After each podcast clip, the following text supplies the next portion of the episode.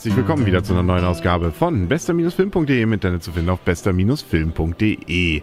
Und der Arne und ich, wir sitzen wieder im Cinemax in Kingdom Cup und zwar diesmal so, dass wir hier auch gesehen werden. Das ist mir hochgradig unangenehm gerade, aber äh, unser Platz hinten ist belegt.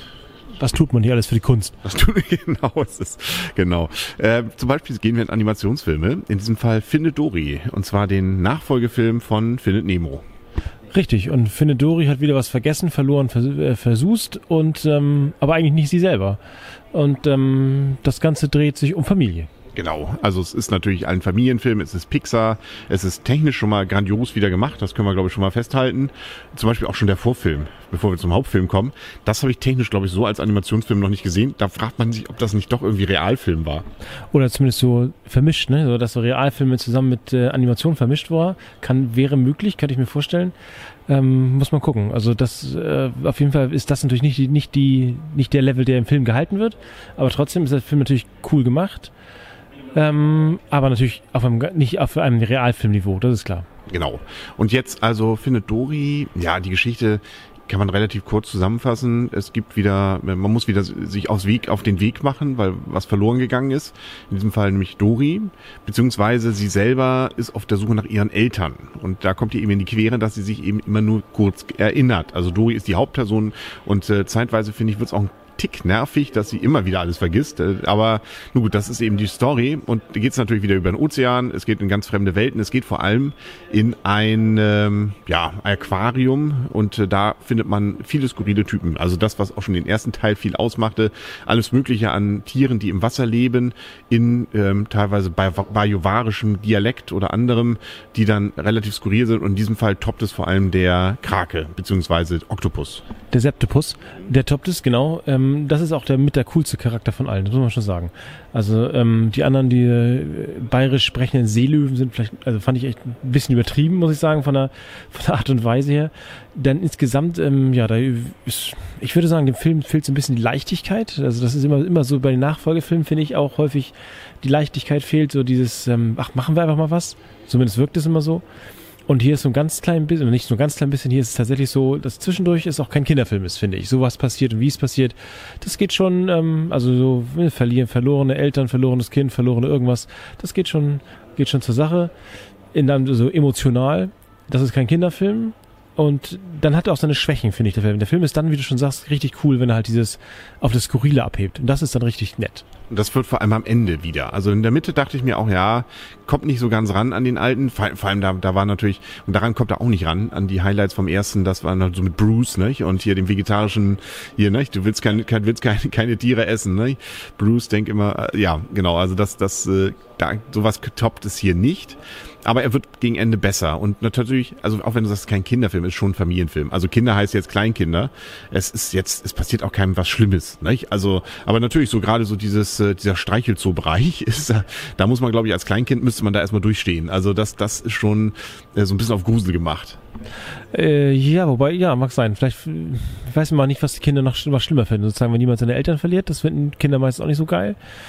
Ob die, oder ob die, dieses, dieses, dieses grapschende kleine Finger, weiß, keine Ahnung. Ja, aber es löst sich ja alles auf. Ja, ja, es löst sich auf, klar, aber ja. Und wie hat der, der mit der Septopus ist mit Abstand der coolste. Und wie gesagt, am Ende gibt's eine Verfolgungsjagd, die ist schon cool. Also da, das äh, ist sehr, sehr nett gemacht. Also technisch gut. Wobei mir aufgefallen ist, zumindest hier äh, Marvin und ähm, Nemo, die wirken so ein bisschen, insbesondere wenn sie also aus dem Wasser auftauchen, wie so Plastikfische. Äh, also da, das haben sie nicht so ganz hingekriegt, dass die so lebend wirken. Das bei Dori kommt, kommt das besser rüber, aber bei den beiden, vielleicht weil die so Furchen haben, das wirkte so plastikmäßig. Auch ich habe mir seine, seine Augenbrauen sind bei Marlin immer aufgefallen. Die wirkten auch ein ganz klein bisschen übertrieben. Das waren zu viele des Guten, fand ich. Aber gut. Also es gibt ein paar Szenen, wo man lacht, aber es ist jetzt auch kein Schenkelklopfer. Also es ist vor allem Geschichte auch. Ähm, eine sehr schöne Geschichte. Man kann auch mal ein bisschen Tränchen verdrücken. Ähm, nicht? Also auch das Ende hat, wir wollen ja nicht verraten, aber es ist irgendwie ruhig. Also es ist ein kann man auch dann sagen, schöner Film an vielen Stellen. Wie du schon sagst, aber natürlich auch mit Dingen, die man vielleicht auch als Eltern jetzt äh, so ein bisschen ja anders antizipiert, Kinder dann vielleicht auch. Also, aber es ist eine, so kann man glaube ich schon zusammenfassen, ähm, ohne jetzt schon gleich die Wertung vorwegzunehmen, würdige Nachfolge. Also es passt schon in das Universum. Es ist jetzt nicht ein billiger Abklatsch. Nein, kein billiger Abklatsch, das ist wahr. Aber irgendwie, ich, ja, man erwartet einfach mehr, weil irgendwie war mir, Der erste war einfach richtig klasse, das muss man ja auch sagen. Das, das, das wird es gewesen sein. Also die, die, die, die Charaktere waren einfach netter. Oder sie waren dann auch neu, nicht? Also, nicht? Jetzt weiß man natürlich schon, was so mit den Tieren ist und sie kommen ja ein paar kommen ja auch wieder, nicht? Also so gesehen ist das schon der Neuheitenfaktor, so nicht, dass das Innovative ist dann hier dann auch wieder ein bisschen weniger. 3D übrigens äh, war das Ganze, was wir jetzt gesehen haben. Es hat eben diesen Effekt, dass man das Gefühl hat, man guckt in ein Aquarium, was natürlich jetzt ganz passend ist zu diesem Film. Ja. Fand ich jetzt. Ich nicht. Okay. Und Franzi von Almsieg kam drin vor, allerdings nur als Stimme. Ja, Gott, was das sollte, weiß ich auch. ich glaube wahrscheinlich im Englischen. Ja, Im Englischen ist es wahrscheinlich irgendeine andere ja, ähm, dort bekannte Schwimmerin und da haben sie dann in Deutsch eben Franzi von Almsieg genommen. Ne? Also ähm, die hat aber sich selber gesprochen. Ich habe im Abspann nochmal geguckt. Du darfst mal werten. Genau, ich wollte auch gerade sagen, lass uns mal zur Wertung kommen. Ähm, also schwierig. Ich sage mal, äh, ich fand ihn jetzt nicht so übermäßig gut tatsächlich. Insofern 6,5 Punkte. Ja, und ich gebe sieben. Und das hat damit zu tun, dass ich ihn gerade so in der, im Mittelteil äh, so ein bisschen langatmig fand. Und natürlich eben, es geht einem nachher auch ein bisschen auf den Senkel mit Dori, dass sie immer alles vergisst. Das weiß man dann ja auch schon.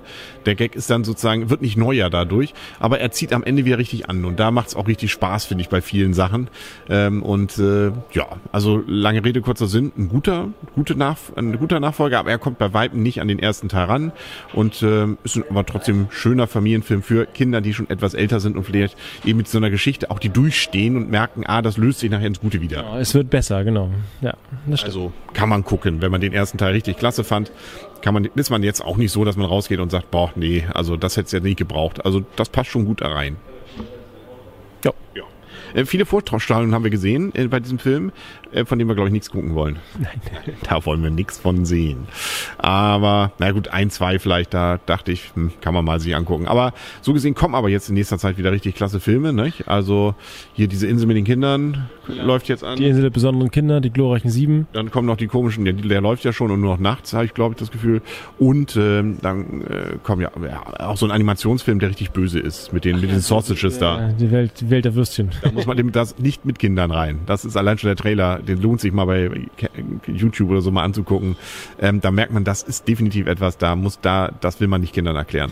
Nee, das, äh, warum äh, Speck in der Pfanne schreit, muss man nicht erklären. Nein, genau, und zwar bis zum Ende.